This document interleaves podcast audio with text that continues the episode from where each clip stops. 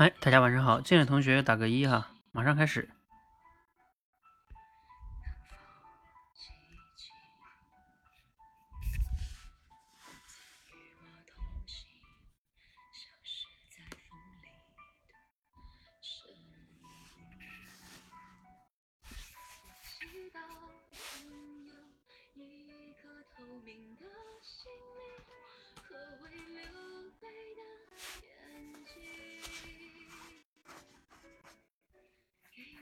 去相信的勇气，越过谎言去拥抱你。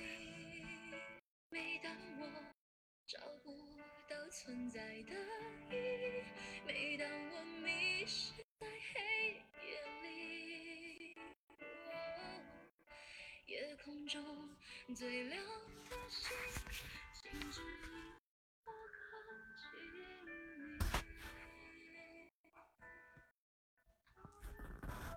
好，我们开始哈，来，欢迎大家来到今天的主题升华直播训练哈。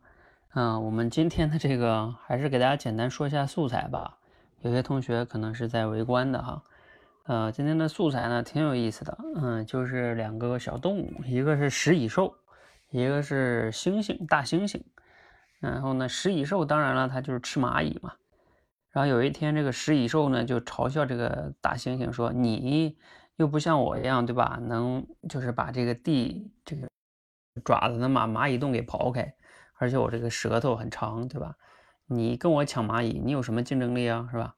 嗯，因为这这里边当然还有一个背景啊，就是说猩猩有时候它找不到吃的的时候，它也会去吃蚂蚁啊，大概是这么一个背景哈。然后这个猩猩呢就说，大猩猩就就说。”啊，对我确实没有你那些优势，对吧？但是我凭借的是智慧，啊，他随手呢就在旁边拿了一个呃小木棍儿，啊，这个时候呢直接哎在舌头上舔了一下，然后把这个小木棍儿就塞到蚂蚁洞里去了。这个时候蚂蚁因为它看见唾液了嘛，蚂蚁就会爬上去，当然也可能是粘上的哈。然后他再把木棍儿拿出来，这个时候呢，呃，猩猩很很容易就吃到了蚂蚁，而且星星说我还吃的很文雅，是吧？你看你对吧？你把蚂蚁嘛，你把人家蚂蚁窝都都毁了，你这个多愚蠢！所以这个小故事还是挺有意思的哈。好，那我们就是对这个故事呢，大家去提炼了主题哈。现在有二十多个同学，有二十多个主题哈。然后我们已经投票了，投票呢，现在我们就进行银榜提名时哈。啊，银榜提名时，刚才我看黎岩说他觉得今天啊，他应该会上银榜哈，看看你有没有如愿以偿哈。啊，银榜提名，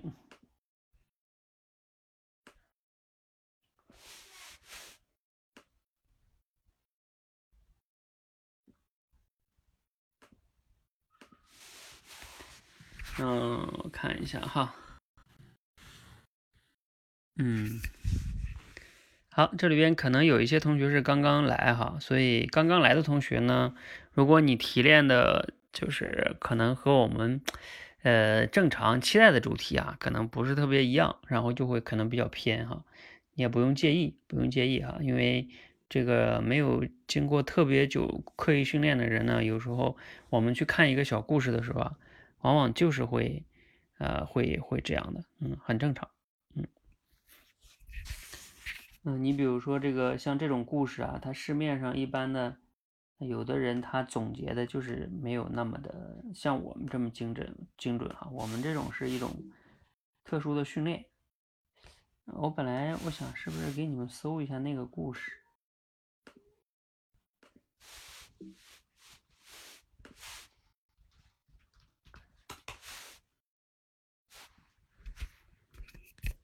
嗯，稍等一下，我看一下这个食蚁兽这下边有没有那个主题评论。哦，这个还没有，那没关系。好，我们来看一下，抓紧时间。呃，那排在第一位的当然是这个第一个了哈，第一个是我们的村姑同学写的哈。村姑可能刚刚来这里没这关没多久吧。嗯，他写的就叫做坏事最好也要给对方留留有余地。嗯，他是站在这个食蚁兽的角度，对吧？说给对方留有余地。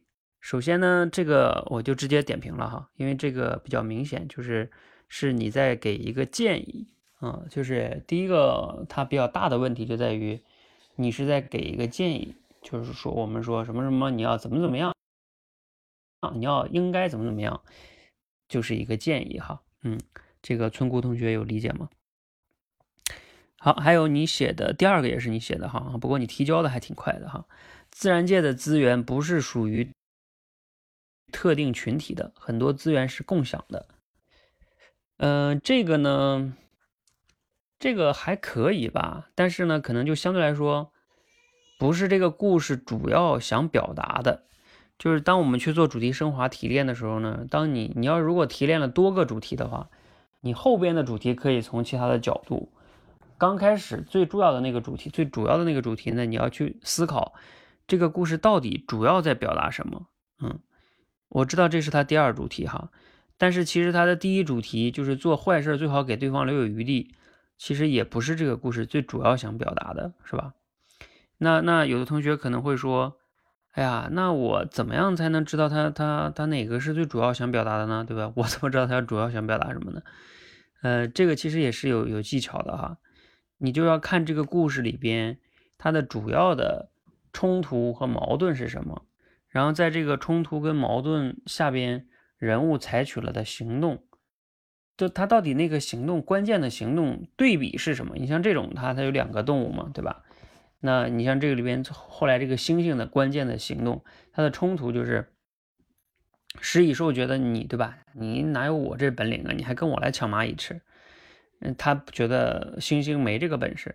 而星星呢，那肯定觉得你觉得我没本事，你看我没有本事，所以星星，你看人家随手就拿了个树枝，嗯，就通过他的行动来展示，看看我用我的智慧，啊，吃的比你还好呢，是吧？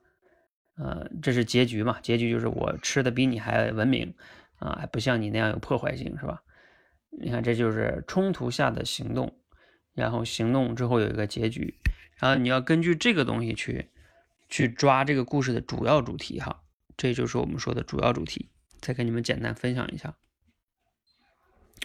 好，嗯，另外一个是第十五个哈，十五个，十五个好像也是村姑写的哈，就是生活中不要小看身边任何人，没准他就是抢你饭碗的高手。嗯，其实呢，我觉得村姑你写这个还是可以的。可能除非就是犯了一个小问题，就是就是你说的啊，但也也不算是绝对哈，因为你说没准儿，对吧？没准儿的意思就是或许，或许他就是抢你饭碗的高手，是吧？嗯，其实这个角度也还行哎，我觉得还可以的。你们其他人觉得呢？是吧？嗯，徐欢也觉得这个挺好的，我也觉得这个还还可以啊，因为这其实这个故事在一定程度上能得出这个道理。你比如说，在现实中，其实这个故事你去做主题升华的时候，你往往是可以这么去想的啊。有时候在现实中，是吧？有些有些公司会觉得自己有独特的优势，是吧？啊，你们别人怎么可能竞争得过我呢？但是呢，别人他往往就是有一些，呃，用他自己的那些智慧，是吧？就能打败你，所以我觉得你这个还比较好的，嗯，你用了“没准”这个词。当然，没准这个词哈，说说一下言外就是题外话，就是没准它比较偏向于口语化。大家在写主题的时候呢，和说话有时候还是不一样的哈。我们说话是偏口语化的，像没准可以是吧？呃，写写写写主题的时候呢，它偏向于可要用或许啊啊，也许啊，是吧？哎，这种是书面语哈，嗯，就是这个是稍微一个细节哈。好，嗯。我们除了这这几个的话，再来看一下还有没有票比较高的哈，还有那个十一、十一和十一和第五个，十一是谁？哦，艾拉同学，哎，艾拉同学写的是面对别人对自己能力的怀疑甚至指责时。比起言语的回应，用行动去说明或许更有说服力。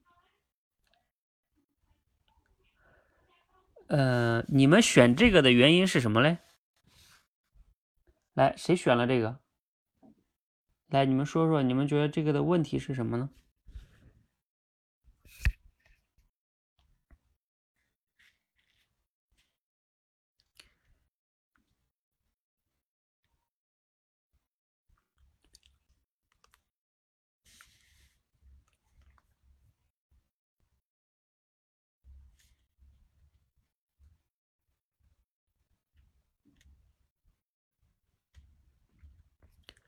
有人选吗？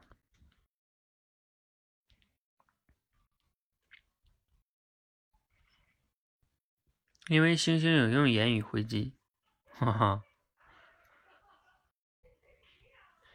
嗯，对对对，就是如果黎烟这么说的话，相对来说对。其实，嗯，艾拉同学你在吗？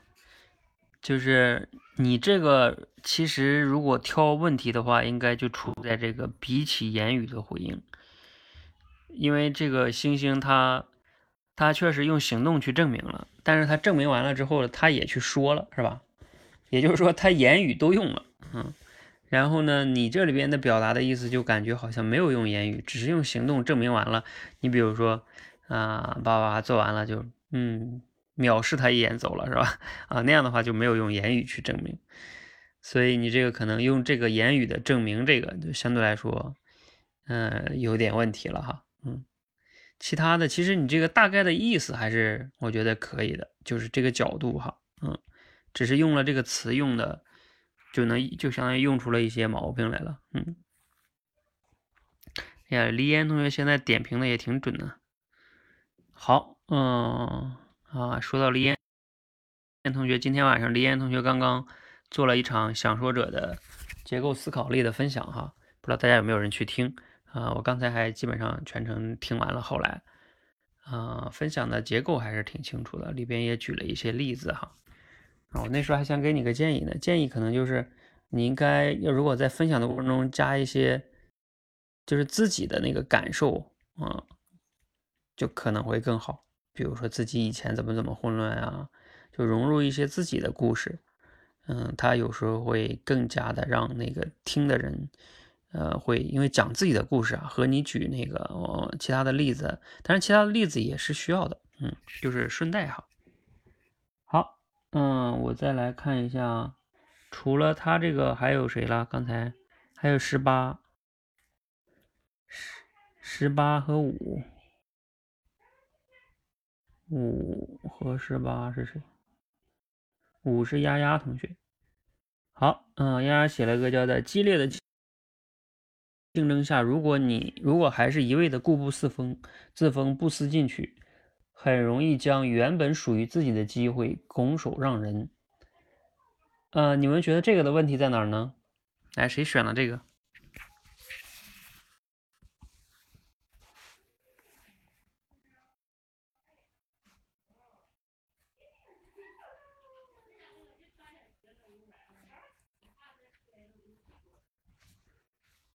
哎，你们说说这个第五个有什么问题？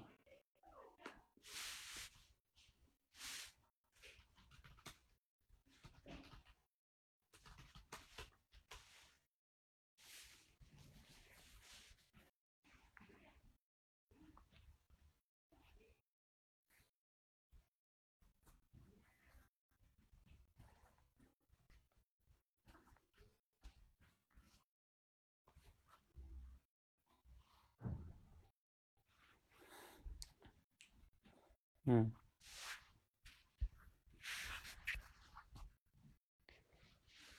好，这个李嫣有说哈，感觉这个机会，嗯，嗯嗯嗯，对对对对，这个谁在吗？丫丫同学在吗？对，就是说你这个用的有问题，就是说因为在这里边哈，他没有这个故事没有去往哪个方面导呢？导到说，最终啊，食蚁兽饿死了，是吧？食蚁兽都吃不到东西了，吃不到蚂蚁了，蚂蚁都被猩猩这种方式给吃到了，是吧？其实食蚁兽它用它的方式还是能吃到，它只是说你这种吃的方式啊不好，或者说没有我这个文明优雅或者效效率高，是吧？嗯，或者是说，你看我虽然没有你那个优势，但是我也能吃到，嗯，对吧？不代表我能吃到，然后你就吃不到了。嗯，食蚁兽毕竟人家就专业靠这个靠这么吃的，所以呢，他他不是说就是叫什么，很容易把原本的机会拱手让人，他也能吃到，嗯。嗯，还有徐欢说不思进取哈，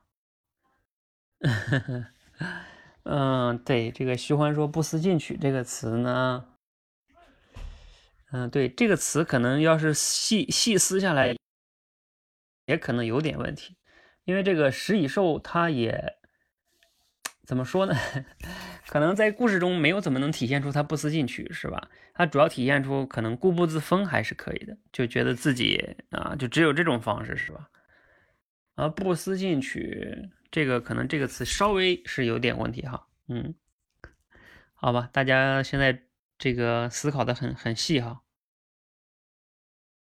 还有十八，我看一下十八是谁哈。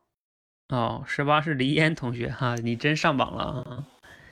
当我们处在很熟悉的位置时，容易认为自己最厉害。其实人外有人，多看看他人的优点，或许能更好的完善我们自己。来吧，黎烟，你给别人已经找了好几个问题了是吧？来，你们给黎烟找找问题，觉得这十八有什么问题？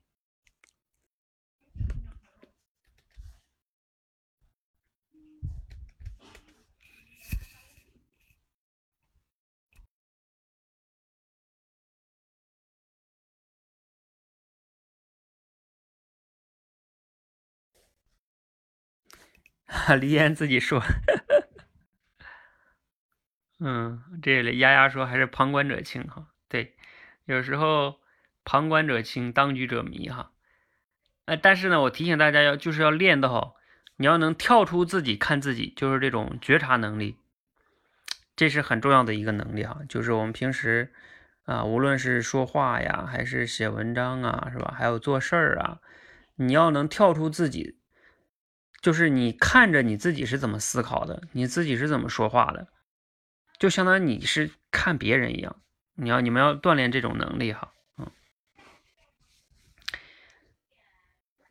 好，嗯，这个是黎烟说，感觉有点主观，自我完善这个词是我自己主观加上去的，感觉不是最主要的主题。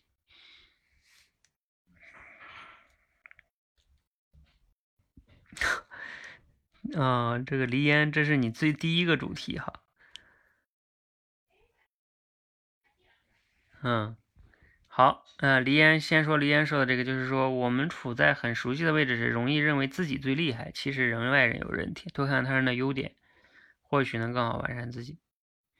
嗯，对你这个的主要问题呢，就在于你说了，多看看他人的优点，或许能更好的完善自己。其实这里边没有去体现，嗯，就是没有去体现说他要去完善他自己这个意思，他只是说，对吧？对比了之后，这个星星也能吃到，就没了。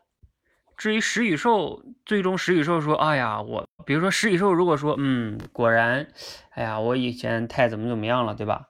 哎呀，现在真的是看到你们这种高人了，是吧？”啊，我也真的是长教训了啊！我以后要向你学习。如果说这个故事后边还有石与兽的一段心理独白，或者说怎么样的，那你这个主题还好一些，是吧？但是这个故事没有在食蚁兽没说食蚁兽的事儿了，是吧？那你就不能说食蚁兽还要去好好完善自己，那是你的建议，你建议食蚁兽要这样做，对吧？食蚁兽那没准说，哈，有什么了不起的？不就是个树枝嘛？我我也立刻就会，是吧？但是我做不到，我能做到，你就是做不到，是吧？就是你不知道食蚁兽怎么想的。好，黎烟还说了一个点哈，不不不，徐欢说的，说最厉害这个。嗯，你要是如果按照徐欢这么说，我觉得也不是不可以哈。他有认为他最厉害吗？嗯。嗯，对你用最厉害可能也也不精准哈。对，就是因为这个十一兽也没说他最厉害，他只是说你不厉害，对吧？他只是说星星你不行啊，但是他也没说他最厉害啊。所以其实严格上来说，真的是这样的哈。嗯，李安，你发现了吗？哎呀，我发现现在徐欢这个找点找的也挺细啊，挺准的。嗯，证明你们现在的思维都啊越来越被锻炼的比较敏感了。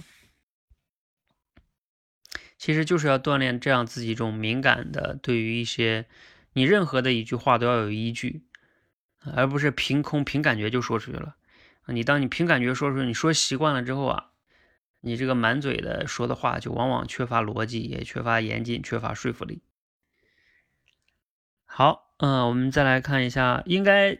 暂时没有了哈，来吧，咱们这已经分析了这么半天银榜了，咱们接下来先金榜一下哈。然后金榜完了之后呢，啊，有一些有问题的，我我再来给你们呃解析一下哈。当然你们也可以现在看哈，你觉得哪个还有问题，但是怎么没人选呢？对吧？你说我感觉那个问题很明显呀，这个也是很好的哈，就是越是没没人选的。呃，你要是感觉他真的有问题，这才是锻炼的哈。大家都能看出问题的，那看显示不出来你水平了。好，我们来看看金榜题名哈，尤其是你在这个金榜上给金榜的人挑挑毛病，也是挺锻炼人的。比如说他金榜前三名是吧？你说其实他这个有问题。好，我们来看看金榜前三名哈，嗯，分别是谁呢？六。啊，六六六，还有十七、十九、二十，来看看六、十七、十九、二十是谁？先看看六吧。哦，恭喜李蕊同学，恭喜李蕊同学写的是同一个事情，每个人解决问题的方式不一样，有的靠智慧，的靠体力，思维方式决定行为方式。嗯，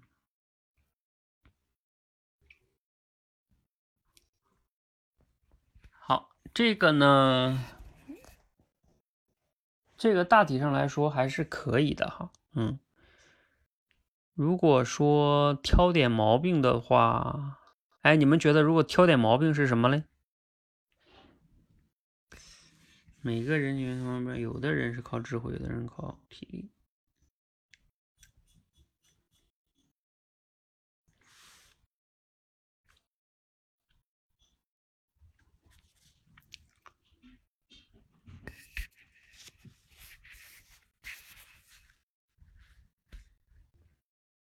十七、二十、十九，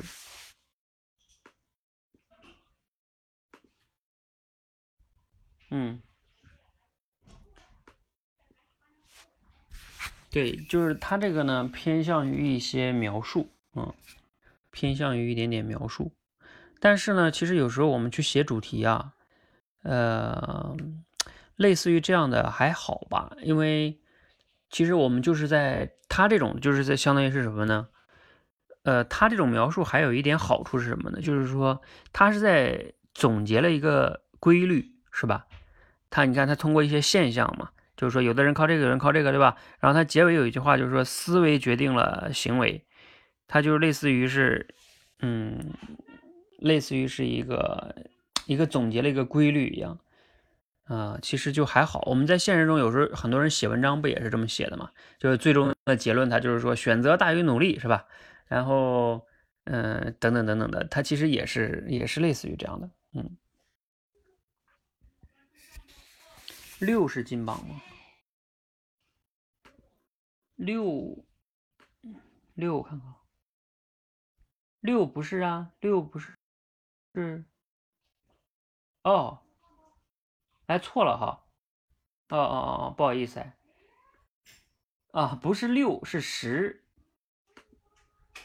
哈哈哈，对对对对对，我看错了，啊，是他六票，哎，放看错了，好，那个那就那也算恭喜一下吧哈。李蕊同学在吗？好，我们来看看十哈，其实十对是十获得六票。有时候真正的优势并不仅仅是自身的条件，而在于思维方式或者处理事情的方法。好的思维方式或者恰当的处理事情的方法，往往比自身的优势更重要、更有效。嗯。嗯，我觉得东阳写的这个肯定是挺好的，嗯，就是挺好的。如果说建议的话，就是可以琢磨一下能不能说的更简洁一些，是吧？嗯，就是这是唯一的建议哈。然后，我们再来看那个刚才还有十七和二十是吧？哦，这个这个这个十七也是东阳写的，东阳可能后边真的是像我说的哈，就是感觉前面那个不够简洁，所以他又写了一个。很多时候，善于运用智慧的大脑来解决问题，往往比使用蛮力处理问题更有效，得到的结果也更好，是吧？你看它这个就比原来那个其实意思差不多，但是更简洁一些。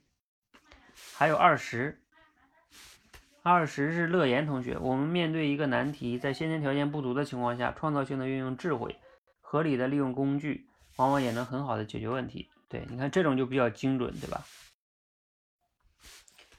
好，还有我有的时候我们拥有什么并不重要，重要的是在于我们是否擅长利用智慧，利用周边的资源。嗯，OK，你看番号写这个十九也还挺挺有意思的，他这个角度呢和大家角度其实不是特别一样的，就是你像刚才乐言和东阳写的这个角度啊，都是偏向于解决问题，是吧？利用什么什么解决问题。然后呢，番号写这个是说，不是说解不解决问题的问题，是说我们拥有什么，嗯，并不重要，重要的是我们如何利用智慧和以及周边的资源，这可能更重要。就是，呃，其实这个主题还是挺值得大家去思考的哈。也就是像有些人哈，比如说我们先天可能比别人没有那么多的优势，但是呢，他可以利用周边的一些资源。啊，很多东西，然后让自己呢可以变得呃更加的去有竞争力，是吧？啊，比如说像举个例子吧，比如像有些人他可以，他可能没有那么多的学历历啊，对吧？哎，但是他可以利用现在身边的互联网资源什么的，嗯，对吧？在网上去啊做直播，又或者说嗯做一些什么节目什么的，对吧？啊，哎，他也有一个竞争力，嗯，嗯，对，番号这个他把食蚁兽给概括进去啊，对他这个概括就是他他从这个人物的角度，嗯，也就是说，你看这个星星，他从那个捉蚂蚁这件事情确实没有他食蚁兽有那么好的，呃，拥有那么好的资源，是吧？但是呢，从利用资源的角度来说，哎，星星更厉害，是吧？嗯。这也有点像什么？像有些人创业，对吧？啊，他可能有很好的资源，拿到到了融资啊，拿到很多怎么样的追捧啊，啊，他自己很很多的优势啊。但是呢，他可能还没干过一个很普通的创业者，是吧？啊，但是人家可能更善于利用资源，等等等等哈。所以他这个角度还挺有意思的。好，呃，等会儿啊，我再来看一下还有没有票高的哈。刚才好像还有几个票高的，呃，是那个十四。十四是谁呀？哦，十四是花舞霓裳，这个也要恭喜一下啊，他他也有获得五票。在面对专业很很强的竞争对手时，我们往往可以采取避其锋芒，运用我们的智慧和创新的方法，最后达到追赶上对手的目的。嗯，最后达到追赶上对手的目的。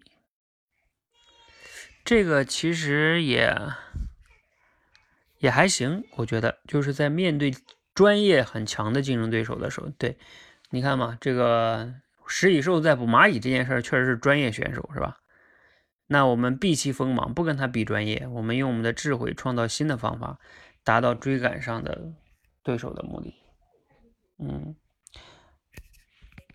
只是如果非得挑挑个毛病的话，就是最后这个追赶上，对，嗯，对手他这里边可能也不是说为了追赶。他他的更重要是，他也能达成他的一个最终的结果，是吧？啊，当然用追赶也行，嗯。好，那我们这个都已经解析完了哈，金榜银榜。然后我们接下来再挑几个，我看看还有没有我觉得有问题的哈，大家可能有的没选的，比如说这个，比如说第八个哈，第八个这个丫丫同学和，呃，和你第五个是同样的一个问题，就是说你灵活变动也可能会。不开动脑筋，灵活变动也可能会丧失机会。就是在这里边，他们两个并不是一个竞争关系，所以并不是在强调说他就没有机会了哈。嗯嗯，我再看看啊，其他的我就我也觉得没有别的有问题的了。你们觉得还有吗？如果你们觉得还有，也可以提哈。我现在就没有看到其他特别问题比较大的了。然后我们再来看一下那个举的例子哈，来，我刷新一下，我看一下你们举的例子，例子例子中呢，我看看村姑同学举的例子，有一块二石头挡在中间，有些人想个办法，就是把骑马人搬开。是太大搬不动，另一个人呢会拿来找到一个支点。哦，哎，这个例子好像挺好的，徐欢举的这个例子，就是说，有的人在那搬石头，对吧？有的人会拿个棍棍子去把它给撬开，嗯，这就是利用工具，是吧？这个挺好的。嗯，啊，好像郑同学举了个例子是说，鸟可以有翅膀飞翔，但是呢。我们人类可以借助工具，对吧？如飞机去飞，哎，这个也不错，对吧？还有什么职场竞争呢？如果员工老板不思进取，很容易被员工取代啊，老员工是吧？哦，我觉得这个也算哈，就是这个在工作中，如果嗯新员工可能确实没有你工作经验、专业性强，但是他可能有热情，是吧？他学习能力更强。大扫除时，有的人可以全靠人工，有的人借助工具可以轻松完成。两个木匠雕刻老鼠，对吧？一个娴熟，另外一个思维独特。啊，这个我应该记得这个故事，你们记得这个故事吗？就那个木匠，另外一个他用鱼翅去雕刻的，所以他可能雕刻的不像，但是，但是呢，他，嗯，叫什么？他这个他用鱼翅。这不就是鱼刺？鱼刺嘛，猫就喜欢鱼刺。前段时间主题升华中一个故事，一个理工教授的建议，讲的就是擅长实验的教授为实为企业提供了一个解决办法。哦，这是那些花儿说的啊，这是我也是我前两天做的主题升华的一个。嗯，对，这个也也挺好。呃，徐庶成为刘备的军师，战前。看你们还有几个例子哈？既然都写了的，我一定要给你们截出来。徐庶成为军师的时候，战前张张宇关张飞关羽对他很怀疑，什么话也没说，就用新野之战证明了自己的实力。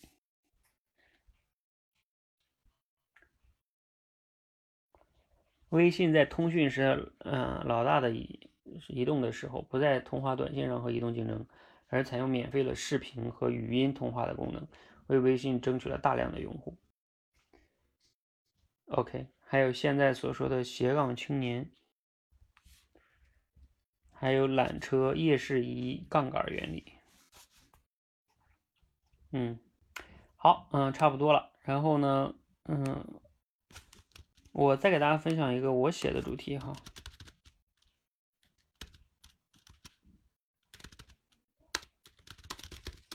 供你们参考一下，呃，我写的叫“不要轻易看不起那些在某些方面比我们弱的人，因为面对问题时，他们可能会创造出比我们更好的解决方案。”